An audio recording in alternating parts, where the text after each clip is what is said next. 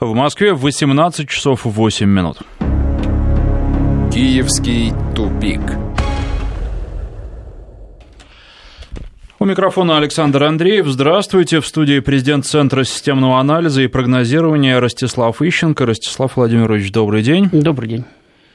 И мы ждем, когда на связь выйдет наш киевский корреспондент Владимир Синельников. Ну а пока, пожалуй, главная тема сегодняшнего дня. Появились сообщения о том, что Верховной Раде Украины грозит распуск уже в ближайшее время, не далее, чем а, осенью. Настаивают на этом а, партия Юлии Тимошенко «Батькивщина» и оппозиционный блок. А, вроде бы Петру Порошенко это невыгодно, и тем не менее на него оказывается давление, причем на настолько сильное, что э, возможно э, такое развитие событий. Но все-таки насколько возможно? Ну, вы знаете, сообщение о том, что Верховная Ради Украины грозит распуск, причем не позднее осени, появились еще в 2016 году, то есть примерно полтора года назад, в январе 2016 э, года, а то и в декабре 2015. И настаивали на этом как раз партия Батьевщины и оппозиционный блок. И даже Петру Порошенко выдвигался ультиматум, что если вот до осени он не созреет, подчеркиваю, до осени 2016 года, то ему созревать помогут. И действительно начали помогать созревать, то есть на него действительно усилилось давление и так далее. Но пока что он достаточно успешно этому сопротивляется, и понятно, почему сопротивляется. Потому что если досрочные выборы пройдут, он гарантированно потеряет большинство в Верховной Раде, и дальше события могут развиваться по двум сценариям. Либо э, в соответствии со своими полномочиями Верховная Рада формирует новое правительство, Порошенко теряет контроль над правительством, после чего его либо, кстати, оставляют царствующим, но не правящим, что для него абсолютно неприемлемо, либо же загоняют на досрочные выборы либо Порошенко упирается, идет на конфликт с Верховной Радой. И тогда опять-таки Рада ставит вопрос о досрочных президентских выборах, потому что только что переизбранная Рада, безусловно, будет обладать большей легитимностью, чем давным-давно избранный президент, к тому же не пользующийся э, доверием народа. Вот, то есть так или иначе, но Порошенко в случае согласия на срочные парламентские выборы идет прямым путем к потере власти что для него, как я уже сказал, неприемлемо. Поэтому он сопротивляется и будет сопротивляться. Поэтому давление на него действительно усиливается. Причем усиливается с двух сторон. Усиливается со стороны системных политиков, Батькивщины, оппозиционного блока, так и со стороны э, национал-радикалов, нацистов, которые тоже требуют, чтобы Порошенко ну, либо поделился властью, либо отдал ее полностью, но уже можно и без выборов, и непосредственно им. И, в общем-то, мы видим, что как раз Порошенко пока что идет по этому пути. То есть он, э, вяло сопротивляясь, все же выполняет все требования радикалов, он поддерживает в конечном итоге все их идеи, и все больше и больше приходит к такой позиции, когда он оказывается политической марионеткой радикалов. Почему он выбрал этот путь? Я думаю, потому что радикалы претендуют в основном на политические решения. Ну, там, например, на запрет георгиевской ленточки, на запрет русского языка, там, на разрыв окончательный всех связей с Россией и так далее. Но они пока не посягают на право Порошенко делить украинское имущество в свою пользу. А вот системные политики хотят подвинуть Петра Алексеевича именно для того, чтобы совершать передел не в пользу Порошенко, а в пользу какого-нибудь Взять нового. под контроль финансовые потоки. Да, какого-нибудь нового достойного человека. Поэтому Порошенко проще согласиться с тем, чтобы у него полстраны сидело в концентрационных лагерях, но при этом он мог бы, так сказать, заведовать экономикой, чем отдать э, самым любым, пусть самым демократическим путем, право заведования экономикой и финансами э, своим оппонентам. Поэтому сейчас идет э, такая тяжелая оппозиционная борьба, она идет не первый год э, в украинской политике. Но еще раз повторяю, Порошенко пока что склоняется к тому, чтобы стать марионеткой национал-радикалов. И именно поэтому, вот я же говорил перед началом передачи, появились данные опроса, да, по которым три четверти украинцев считают, что страна там разваливается, находится в состоянии хаоса, там 85, что в Мы состоянии подробно хаоса. еще об этом да. поговорим. Так вот, именно поэтому страна и приближается к такому состоянию, потому что в конечном итоге э, все больший вес в политике начинают приобретать радикальные несистемные силы, которые собираются управлять и умеют управлять. Уже э, без всяких э, демократических прибамбасов, да, без демократического фасада, только путем жесткого силового подавления своих оппонентов. А это в условиях Украины как раз и ведет к хаосу и распаду. Ну и вот к нам присоединяется наш киевский корреспондент Владимир Синяльников. Владимир, здравствуйте. Добрый вечер. Насколько велика вероятность э, новых досрочных парламентских выборов на Украине уже ближайшей осенью? Вы знаете, ситуация очень сложная. Дело в том, что у Порошенко есть э, очень неприятная ситуация. Он прекрасно понимает, что новая Верховная Рада будет против него. Рейтинг президентской партии такой, что он получит там, получит представительство, но оно будет очень небольшое, может быть 20-30 мандатов, ну максимум 40 при самом благоприятном раскладе. А, при этом, если проанализировать вот тот рейтинг политических партий, которые есть э, на сегодняшний день, то там все верхние позиции занимают партии, которые находятся в оппозиции к Порошенко. Правда, они находятся э, не несколько с разных сторон. Например, Юлия Тимошенко – это одно, а радикал Ляшко – это другое, а оппозиционный блок – это третье, а партия «За жизнь», которая сейчас набирает обороты и поднимает свой рейтинг, ее возглавляет Владимир Рабинович, это уже нечто совершенно четвертое. То есть оппозиция будет разная, но совершенно очевидно, что Верховная Рада э, при досрочных выборах будет абсолютно оппозиционной президенту. При этом, если учесть, что есть достаточно оснований для того, чтобы начать процедуру импичмента президента, это начало более чем вероятно, и это будет использовано, естественно, как политическое давление на президента. То есть президенту как бы невыгодно распускать Верховную Раду, хотя это его исключительное право. Назна- распустить Верховную Раду и назначить досрочные выборы, согласно Конституции, это исключительная прерогатива президента. Но с другой стороны, э, э, ситуация не столь однозначна. По той простой причине, что нынешняя Верховная Рада, она ну просто абсолютно недееспособна, причем недееспособна уже в течение более чем года, э, как можно назвать точную дату, это 18 марта 2016 э, года, когда полностью окончательно распалась правящая коалиция. Президенту фактически не удается протянуть через Верховную Раду ни одно выгодное ему решение, и получается ситуация, что ему и такая Верховная Рада, которая есть, не нужна, и та, которая будет, тоже очень не нужна, э, еще больше не нужна. Поэтому для президента очень трудно сделать выбор, распускать Верховную Раду или не распускать. Я, кстати, отмечу, что юридическое право распустить Верховную Раду у него уже есть более года, с 18 марта прошлого года, а вот э, что будет дальше, совершенно непонятно. Поэтому, учитывая то, что сейчас, в принципе, сейчас Порошенко и те, кто его окружает, находятся в состоянии распада э, системы власти, системы управления, они, э, на, э, ну, их усилия, их действия очень часто э, имеют такой беспорядочный и хаотичный характер, поскольку они точно не знают и не понимают, что делать, поэтому ситуация абсолютно непредсказуемая, но она очень возможна. Еще одним фактором, который говорит о том, что выборы произойдут все-таки, и Рада будет распущена, осенью будут назначены, но выборы – это растущее недовольство населения и Верховной Радой, и президентом, то есть народ требует перемен. И вот этот вот э, социальный протест, который нарастает, и вот эти вот требования перемен, они, естественно, давят на президента. Очень может быть, что Порошенко пойдет на досрочные выборы, правда, вероятнее всего будут кулуарные договоренности, он договорится о том, что его будут не тро... э, э, с лидерами ведущих оппозиционных партий договорится о том, что его как бы не будут трогать, ему дадут досидеть э, срок своих полномочий до конца, и, возможно, это будет такой компромисс, то есть новая Верховная Рада и тайная гарантия президенту, что его оставят в покое, и при условии, что он будет не очень активен и не будет очень вмешиваться в политическую жизнь страны. Владимир, еще один вопрос. Сегодня стало известно о рабочей поездке Петра Порошенко в Донецкую область, на Донбасс. Зачем это делается?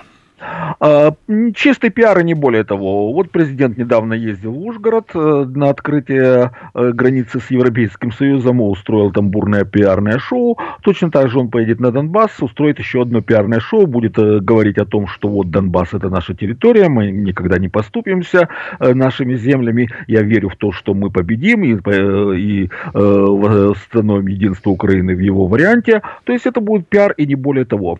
Следует отметить, что это вообще сейчас сейчас у президента, по сути, кроме каких-то пиар-акций, никаких реальных э, рычагов влияния на ситуацию на Украине нет. То есть Порошенко просто пиарится, потому что у него, э, ему ничего другого не остается. Ростислав Владимирович, такой пиар работает? До сих пор работает на Украине? Ну, во-первых, делать-то все равно больше нечего. А во-вторых, я, э, как я согласен с тем, что, конечно, в значительной степени это э, элемент пиара, но я бы обратил внимание на то, что поездка Порошенко в Донбасс случилась сразу же после э, поездки в войска Турчинова, который сделал ряд воинственных заявлений, в том числе в очередной раз сообщил о своем намерении перевести состояние с Россией в открытую войну. Э, поскольку для Порошенко, в частности, это будет э, означать утрату власти, потому что, по сути дела, перейдет к военным и к тому же Турчинову то здесь Петр Алексеевич тоже находится в вилке. Ему, с одной стороны, надо постоянно сохранять напряженность в Донбассе, э, для того, чтобы объяснять военными действиями э, все проблемы экономические и социальные, которые потрясают Украину. А с другой стороны, он не может допустить э, перерастания конфликта действительно в открытое военное столкновение с Россией, к чему толкают национал-радикалы, к чему толкает Турчинов – вот, потому что, опять-таки, для него это будет означать э, полную моментальную потерю власти. Поэтому Порошенко пытается каким-то образом найти в том числе и э, поддержку среди вот тех самых военнослужащих, которые находятся на линии фронта, и сохранить какую-то поддержку генералитета, который, в общем-то, и отдает им приказы. Да? Не допустить, чтобы ситуация в Донбассе, военная ситуация, полностью вышла из-под его контроля и начала развиваться помимо э, его воли. Это для него э, критически важно. Поэтому я думаю, что и этим тоже обусловлена его кстати, поездка на место, попытка еще и упрочить свои позиции среди военных. Ну и чудесная новость сегодня пришла о том, что украинцы сообщают друг на друга э, о том, кто находится в российских соцсетях, э, в частности, во ВКонтакте, онлайн. И э, такие сообщения поступают, причем это явление достаточно массовое. Владимир, только вот совершенно непонятно. Для того, чтобы увидеть, что человек находится во ВКонтакте онлайн, нужно самому быть там онлайн. Они анонимно об этом сообщают? А как это можно сделать анонимно, если контакты, которые имеют место в социальных сетях, они фиксируются? То есть любой контакт, любое вхождение в социальную сеть автоматически фиксируется, остается IP-адрес, и установить того, кто входил по IP-адресу, легко и просто. То есть это совершенно бессмысленно. А на самом деле, я думаю, что в данном случае, скорее всего, работают так называемые тролли, ну не так называемые, а они есть самые настоящие тролли э, э, Министерства правды, так на Украине все называют, в том числе даже западные политики, одиозное Министерство информационной, э, информационной политики. А, так вот, э, у них, э, они открыто говорят о том, что у них набранная целая армия интернет-троллей, которые занимаются тем, что создают иллюзию и симуляцию общественного мнения в социальных сетях. Невозможно, что эти тролли по заданию Министерства правды заходят в российские социальные сети и там просто отслеживают тех, кто, э, э, кто не является троллями, и об этом сообщают, и тоже, кстати, от имени общественности. Э, то, то есть, как бы появляется некий аватар с неким никнеймом, говорит о том, что вот я был в социальных сетях, а там вот такие вот такие-то появляются, и вот это нехорошо. На самом деле это просто такая информационная диверсия со стороны Министерства правды. При этом она имеет исключительно такое психологическое психологическое воздействие, потому что никаких легальных оснований для привлечения к ответственности людей, которые посещают российские социальные сети, нет и, в принципе, быть не может. Но поскольку на Украине неофициальная политика имеет гораздо большее значение, нежели легальная и официальная, то, в принципе, люди побаиваются, потому что они прекрасно знают, что к ним придут разбираться, э, хотя и небольшие, но очень агрессивные группки радикалов, и там возможно все, в том числе избиение, в том числе э, хищение и поломка техники, и, и, и издевательства, оскорбления и так далее. Поэтому это действительно вызывает определенные опасения у людей. Для чего это делается? Для того, чтобы страшно было? Для того, чтобы люди просто опасались, входя в российские социальные сети, что на них донесут? Нет, ну, понимаете, кроме всего прочего, сама э, обстановка на Украине, которая сложилась, э, кстати, не сегодня и даже не в 2014 году, она предполагает, что многие из тех, кто там пишет э, доносы, даже не понимают, как они сами на самом деле выглядят. Потому что, э, допустим, еще там, в десятые годы, э, задолго до нынешнего режима, э, некоторые сказать, украинские активисты возмущались тем, что вот там, допустим, он или она выступали по российскому телевидению и сказали то-то. Но, как вы понимаете, для того, чтобы знать, кто где выступал, что сказал, надо читать, смотреть, опять-таки слушать и так далее и тому подобное. То есть тем самым они расписывали, что они враждебные с их точки зрения голоса постоянно, так сказать, слушают. Да? Но они не считали это и свои собственные действия, они не считали посягательством на сказать, честь и достоинство Украины, при этом своих соседей, значит, они уличали в том, что вот те, допустим, слушают российское радио там, или смотрят какие-то э, российские телепередачи. Сейчас происходит ровно счетом то же самое.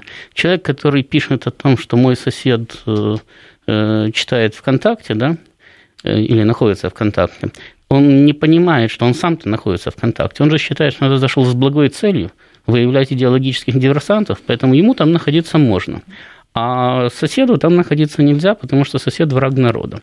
Вот это э, когнитивный диссонанс, который э, всегда присущ э, сторонникам подобного рода режимов, потому что вы же понимаете, что нельзя сохранить здравый рассудок, постоянно находясь в состоянии раздвоенной личности, потому что вы говорите, мы боремся за демократию, и поэтому мы запретим большей части населения голосовать, так как они против демократии.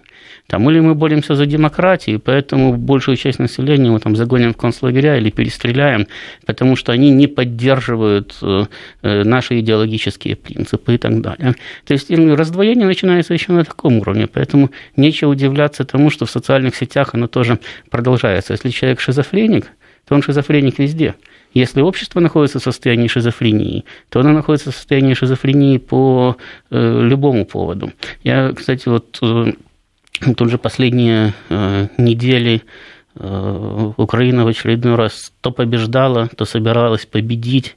Газпром там в разных международных судах, да, так вот здесь же тоже забавный элемент. Украина, с одной стороны, на протяжении четверти века утверждает, что она хочет отвязаться от зависимости от российского газа, и поэтому либо найти альтернативные источники поставки, либо и все равно по каким ценам поставляют, пусть будут самые, что ни на есть, мировые и даже выше, потому что надо будет покупать в другом месте. И тут же в судебном порядке требуют, чтобы «Газпром» поставлял ей газ, если не бесплатно, то почти бесплатно. И продолжал это делать нам долго-долго, и транзит через ее территорию сохранял и так далее. Это, это касается абсолютно всех экономических, политических, социальных структур. Если общество впало в состояние шизофрении, то оно в нем будет находиться длиться до тех пор, пока не произойдет полный распад этого общества. Ну и вот на этом фоне сегодня стало известно, что Высший административный суд Украины отказал в удовлетворении иска студента который требовал признать неправомерным указ Петра Порошенко о запрете доступа к российским соцсетям. То есть получается, что а, формальный иск был, а, формальный ответ получен, и в этом вопросе уже просто окончательно поставлена точка. Ну да, теперь можно обращаться только в Европейский суд по правам человека, решение которого, в общем-то, не обязательно к исполнению. То есть их исполнение зависит от доброй воли государства. А решение имеет только сказать, моральное значение, и то в том случае, если на Украине о нем узнают. Еще одна очень интересная тема. Граждане Украины выстроились в огромной очереди на границе с Польшей после введения безвизового режима с Евросоюзом. Давайте сейчас послушаем, что там происходит. Что это? Иди, тримай Идем перелаз 12 12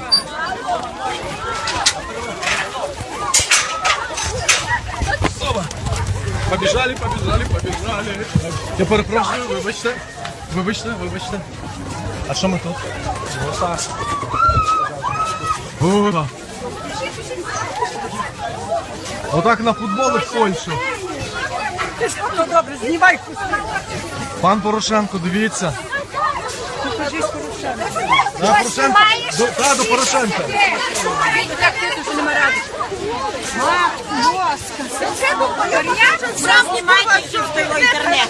це передам. Це. Все. Дивіться, пан Порошенко. Владимир, у нас буквально минута остается до новостей. Скажите, кто эти люди, которые сейчас толпятся на границе с Польшей? Э, Это люди, которые хотят перейти границу, все очень просто. Дело в том, что в связи с тем, что то, что раньше делал консул, то есть проверял документы э, и выдавал визу, сейчас должен делать пограничник, то есть он должен проверить наличие всего большого объема документов, необходимых для безвизового пересечения границы. Естественно, обслуживание каждого переходящего выросло в несколько раз. В результате прохождение через границу замедлилось, и то же самое количество людей, которое проходило раньше, сейчас проходит за гораздо большее времени. Это, э, э, и это объясняет э, вот эти возникшие очереди на границе. Просто выросло необходимое количество работы, которое должен выполнить польский, румынский, словацкий или венгерский пограничник для пропуска гражданина Украины через границу. Ростислав Владимирович, ну с вами это обсудим уже после выпуска новостей, который будет у нас вот буквально а, через минуту. Напоминаю, что в студии президент Центра системного анализа и прогнозирования Ростислав Ищенко и Александр Андреев, а, Владимир а, Синельников. Мы с ним уже в этой части программы прощаемся и дальше вдвоем будем обсуждать события, происходящие на Украине. Киевский тупик.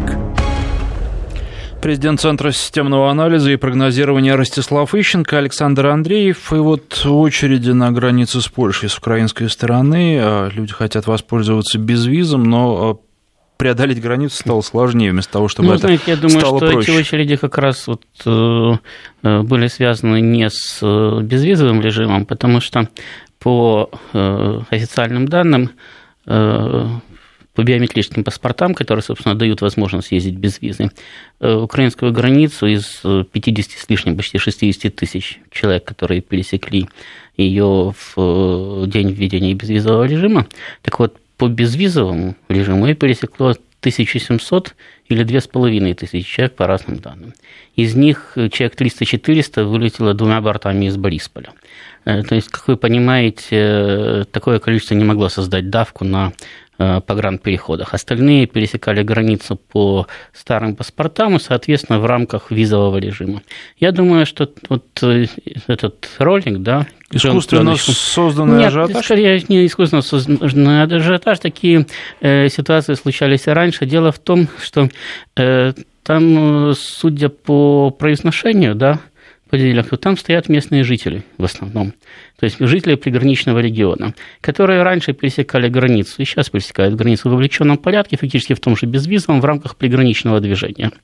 Э, Как вы, э, то есть в основном это с целью ну, какой-то суточной подработки или мелкой контрабанды. Поэтому им очень важно попасть э, на ту сторону границы быстрее своих конкурентов. Поэтому информация о том, что там люди давят друг друга, отталкивают и бегут, поступала и раньше. Тем более, что периодически на любом пункте пропуска, я такое видел и на словацких, и на российских, и на украинских, наступает пересменка, которая длится от 20 минут до, до получаса, а то и до 40 минут. И э, за это время, естественно, накапливается какая-то толпа. Потом, когда загончик открывают, эта толпа, особенно если она очень торопится, бросается бежать. Ну вот я думаю, что примерно такую толпу местных граждан, которые отправлялись на суточные подработки или э, на самое, э, в, в- рамках мелкого контрабандистского движения, вот именно эта толпа и попала на ролик сейчас. То есть это стало актуально вообще? э, это- Раньше на это никто не обращал это внимания, вообще- а Это сейчас... вообще-то было и раньше. Периодически это попадало в прессу. Просто сейчас в связи с началом безвизового движения вот этот ролик сняли, выложили, сказали, вот, пожалуйста, Петр Алексеевич, посмотрите на, э, свои, это на свое безвизовое движение. Я говорю, На самом деле это не имеет никакого отношения э, к безвизовому режиму, это просто э, проблема, которую ну, не хотят решать и не решают, э, э, собственно, пограничные власти той же самой Украины. Я думаю, что э, было бы желание, можно было бы даже в рамках просто договоренности со своими польскими, там, словацкими или через какую границу эти люди ходят, там, коллегами, быстро договориться и решить вопрос о том, чтобы такие толпы не собирались, и такого ажиотажа не было. А сама тема безвиза как долго проживет вообще? Да я думаю, что проживет-то она столько, сколько проживет Украина. Потому что она же родилась тоже не в 2014 году и не в 2013. Она родилась давным-давно, э, ну, как минимум, еще при Кучме. А Ющенко обещал, что если его изберут президентом, то Украина чуть ли не в том же году вступит в ЕС. Там у него когда-то э, звучало на Майдане в течение полугода. Значит, и потом тоже будировал тему безвизового режима. То есть это такой пряник, который можно потрясать практически вечно, тем более, что э, и раньше-то, в общем-то, не большинство украинцев э, ездило куда-то за рубеж. Им просто говорили, что там хорошо. Они в это верили, да? но э, сами в основном там не бывали. Сейчас тем более с резким падением уровня жизни, а опять-таки вы видите, что по данным этого вопроса, который мы собираемся обсудить, э, значит, уже 60% населения заявили, что они не могут оплачивать коммунальные услуги. Ну, как вы думаете, человек, который не может оплачивать коммунальные услуги, он соберется и поедет гулять за границу, да, хоть в визовом режиме, хоть в безвизовом режиме. Понятно, что он останется а на родине. не заплачу, но хоть погуляю по Парижу. Да. Понятно, что он, что он будет э, сидеть у себя дома и пытаться хоть как-то выйти из этой э, кризисной ситуации. Но этим людям можно и дальше рассказывать. А вот получите вы биометрический паспорт, и поедете вы в Европейский Союз, и пойдете вы в Венскую оперу, пойдете вы в Лувр, или, как говорил Петр Порошенко, выпьете э, чашечку прекрасного кофе в Словакии. Значит, э, им будет приятно. Поэтому периодически эта тема будет всплывать. Конечно, она уже не будет всплывать э, в таком ажиотажном виде, как было до сих пор, потому что, ну, все, безвизовый режим уже есть.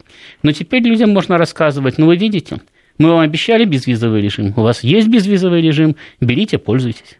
То есть это будет все равно возникать периодически на каких-то выборах э, в качестве достижений нынешнего режима. Да, ну, знаете, это как э, футбольные болельщики, да?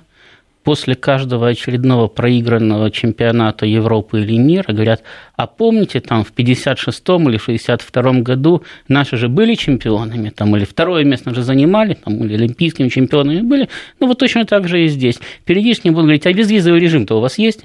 Что еще хотите? Ну и теперь тот опрос, э, который мы хотели обсудить. Большинство жителей Украины, 85%, считают, что страна находится в состоянии хаоса. Это результаты исследования социологической группы «Рейтинг». Отчет об итогах опроса был опубликован как раз сегодня с утверждением, э, что Украина сегодня находится в состоянии хаоса. Не согласились всего 10% жителей страны, 4% по этому вопросу не определились. Социологи отмечают, что 75% опрошенных согласны с тем, что страна находится в стадии распада, 17% придерживаются противоположного мнения, 65% э, главными причинами состояния, в котором находится Украина, назвали непрофессионализм и коррупцию действующей власти. Ну, понимаете, что я могу сказать? Во-первых, наконец-то до граждан Украины стало доходить, что на самом деле в стране происходит. Потому что я помню, как в 2014, в 2015 или в 2016 году еще они хором говорили, что вот, э, в частности, мне говорили, вот ты пишешь, да, что Украина распадается. А где же она распадается? Ли целенькая себе, прекрасненькая. А тут такое совпадение. С одной стороны, первая и единственная победа – Э, действующего режима, безвизовый режим. А с другой стороны, подавляющее большинство э, населения говорит там, о хаосе, упадке, распаде, о том, что страна движется в неправильном направлении, о том, что на правительство ну, уже не надеется, о том, что все надо менять и так далее. То есть, э, судя по всему, количество наконец-то перешло в качество – и когда случилось то, о чем давно предупреждали, э, то есть когда э, доходы подавляющего большинства упали фактически ниже линии выживания, вы же понимаете, что такое 60% не могут платить коммуналку. Это значит, что они стоят перед выбором либо есть, либо платить за коммунальные услуги. Да? Там, или либо одеваться, либо платить за коммунальные услуги. Значит, э, то есть фактически это значит, что страна опустилась уже за грань нищенства. Это уже не, не фигура речи, когда э, Украину сравнивают с Сомали или с Афганистаном.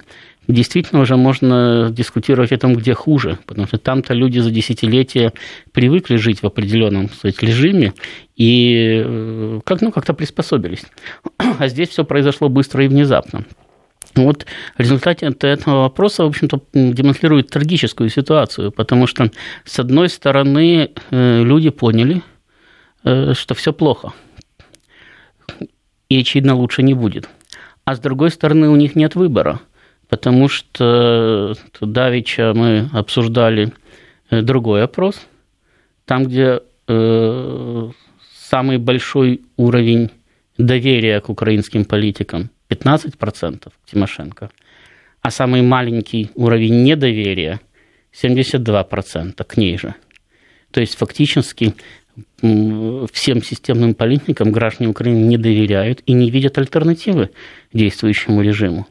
Э, то есть э, можно, конечно, поменять Порошенко на Тимошенко, но ей тоже будет не доверять подавляющее большинство населения.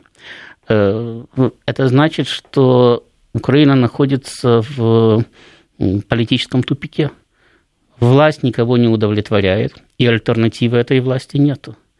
Э, это трагическая ситуация, потому что это ведет страну к распаду и ведет именно к радикальным решениям. Потому что если ничего нельзя сделать в рамках демократических институтов, нету предложения по выборам. Ну, выбирайте, но они все одинаковые, да? Значит, как там в обыкновенном чуде говорили, ну, убил ту же лису тем же выстрелом, что и в прошлом году. Э, что нового внес в искусство охоты? Э, значит, вот это сейчас происходит на Украине. Это значит, что будет радикализироваться и общество, то есть будет запрос на радикальные действия. И, с другой стороны, будет радикализироваться власть, потому что э, сохранять себя она может уже только путем подавления Ей не о чем говорить с обществом, ей нечего предложить обществу. Она может только подавлять вот это вот недовольство и всеми силами удерживать крышку, пока пар ее э, не сорвал. Поэтому вот эта констатация, да, 75, что Украина находится в состоянии распада, это, это крайне тревожный звонок.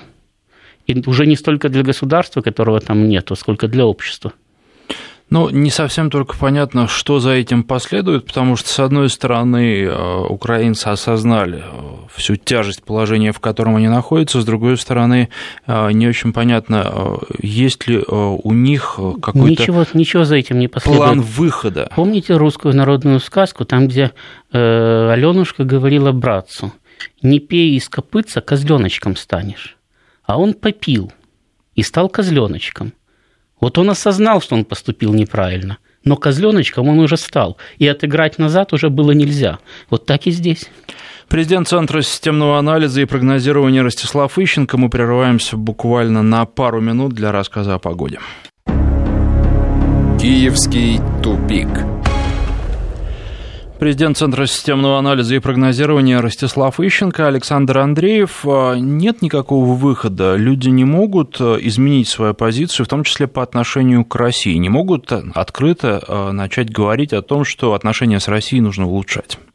Ну, во-первых, люди-то изменить позицию могут, да, но для многих констатация импотентности власти или э, резкого ухудшения положения внутри Украины не является тем фактом, который э, аргументирует необходимость улучшения отношений с Россией.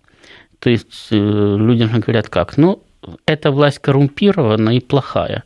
Ее надо прогнать, и назначить другую хорошую европейскую, которая поведет нас по столбовой дороге в Европу, и все у нас будет хорошо.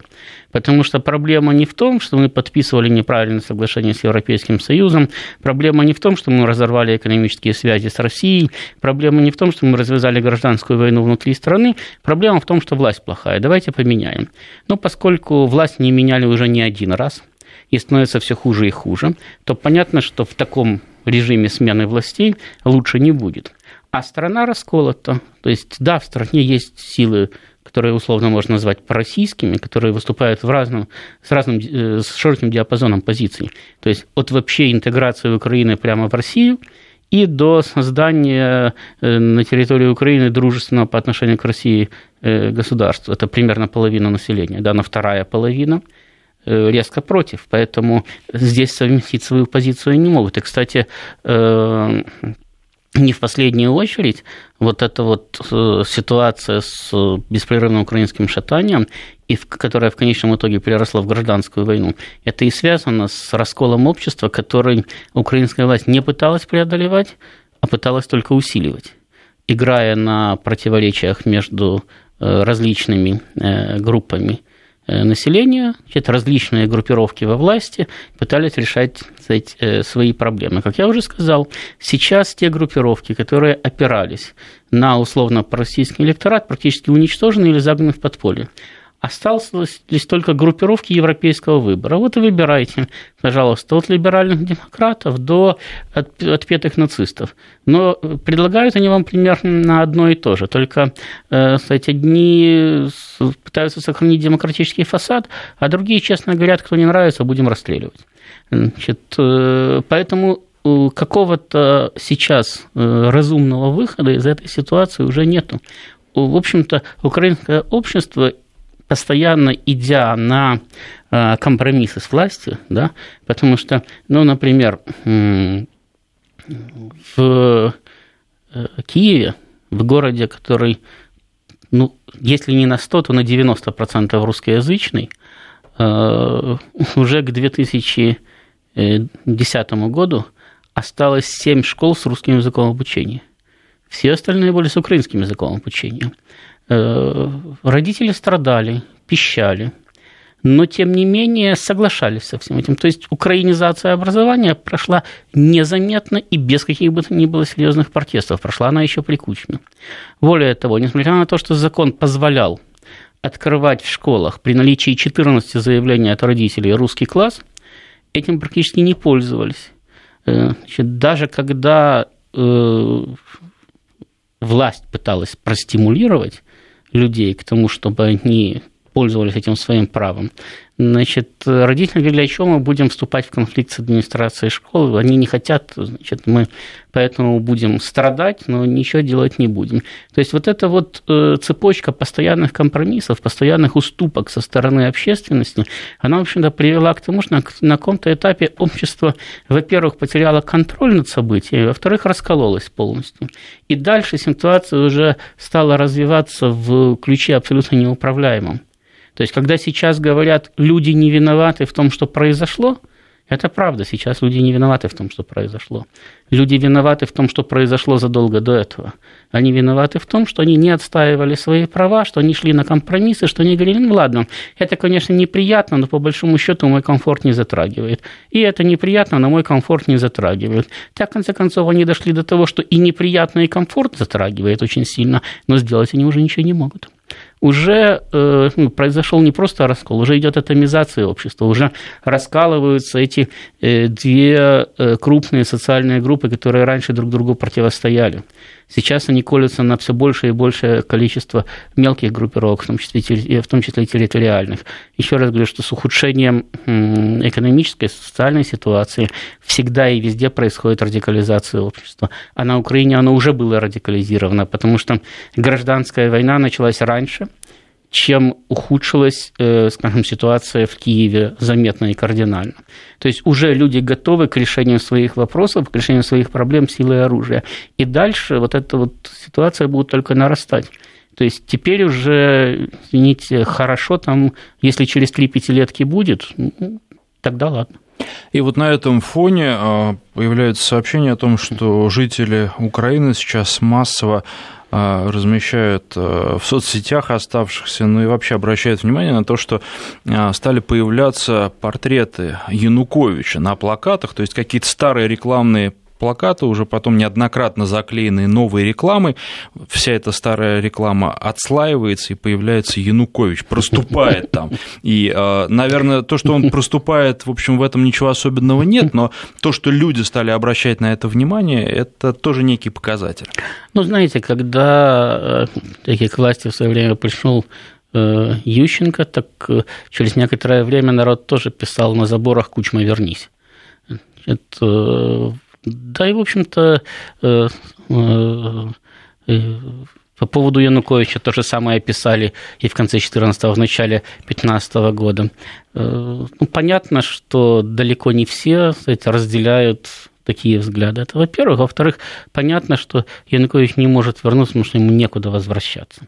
По большому счету, даже те, кто его когда-то поддерживал, те, кто эту власть ненавидит, они все равно уже, кстати, на него э, ставку не сделают. Ну а в качестве кстати, э, очередной политической шутки или политического анекдота, да, веселая ситуация. То есть получается, что зря Януковича тогда поменяли, но вот сейчас еще раз поменяем, и теперь уж точно все наладится. Ну да, только, как показывает практика и опыт, каждое украинское, каждое следующее украинское правительство бывает хуже предыдущего. И, судя по всему, так будет до конца. Ну вот у нас пара минуток еще остается, чтобы последнюю новость обсудить. Э, ограничили власти ввоз книг с территории России, а в итоге вырастили огромный черный рынок. И на этом черном рынке книги из России продаются, купить можно любые, но стоят они в 3-4 раза дороже, чем а, стоили до введения всех ограничений. Причем а, речь ведь не только о каких-то романах на русском языке, речь и, в частности, о научной литературе. Учебная, техническая. Книгах по медицине разных, просто Э, на Украине на украинском языке таких книг в принципе нет. Э, дело в том, что, э, вы помните, во время сухого закона, там более полутора десятилетий американская власть боролась с контрабандой виски из Канады, да, и так и не смогла победить. Ни контрабанду, ни самогоноварение, ни подпольные сказать, э, рестораны, где это все разливалось там, и так далее. Еще сложнее, безусловно, победить книжную контрабанду. Потому что, ну, если по бутылке сразу видно, что ее провозить нельзя, потому что это бутылка, то где там издана книга, э, сразу определить сложно, особенно если она уже на твоей территории продается э, где-то на рынке. Я думаю, что такая задача, в общем-то, перед властью и не стоит. Э, потому что ну, не поступает из России там, количество подрывной литературы. Э, тем более, что, опять-таки, в э, ситуации с наличием соцсетей – где 90% населения проводит свое время, бороться с книгами смешно. Это была попытка, так сказать, подсобить э, украинскому издательскому делу. В какой-то степени она успешна, потому что э, рост в 3-4 раза цены на книги, значит, делает украинских издателей более конкурентоспособными. Но падение покупательной способности граждан приводит к тому, что их книги все равно не будут покупаться. Ну что ж, на этом мы заканчиваем. Президент Центра системного анализа и прогнозирования Ростислав Ищенко и Александр Андреев. Киевский тупик.